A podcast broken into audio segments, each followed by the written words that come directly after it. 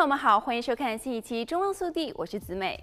一些受欢迎的糖果和零食正被置于显微镜下检视，加州很可能成为美国首个禁止销售、制造和分销含五种化学添加剂的州。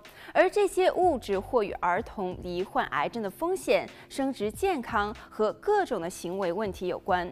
据报道，该法案将禁止使用红三号染料，糖果中使用的二氧化碳。面包中使用的溴酸钾以及溴化植物油。事实上，上述添加剂在欧洲已经被禁止多年。溴酸钾被认为是一种致癌物质，在中国和印度也是被禁止供人类来食用。自二十世纪九十年代以来，美国已经禁止在化妆品中使用红三号染料。数千种不同的化学物质被添加到加工食品当中，以提高新鲜度、风味和颜色。在美国，一些食品制造商使用溴酸钾，通常以细晶体或者是粉末的形式来增加面团的强度。据估计，它存在于一百多种产品当中。令人感到惊讶的是，百分之九十九的这些化学品都没有经过美国食品药品管理局 FDA 的审查。而加州大学洛杉矶分校高级临床营养师认为，食品中添加剂的数量日益令人担忧。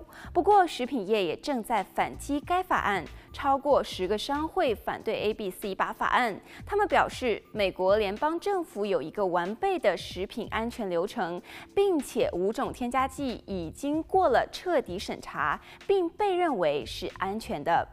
今年年初，FDA 曾经表示，所有食品添加剂都需要进行上市前评估。并且法规要求提供证据，证明每种物质在其预期使用的水平上是安全的，然后才可以添加到食品当中。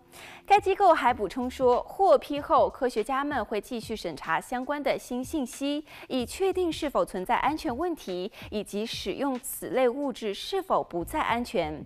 加州 AB48 法案的支持者希望这项提案能够在全国的范围内引发变革。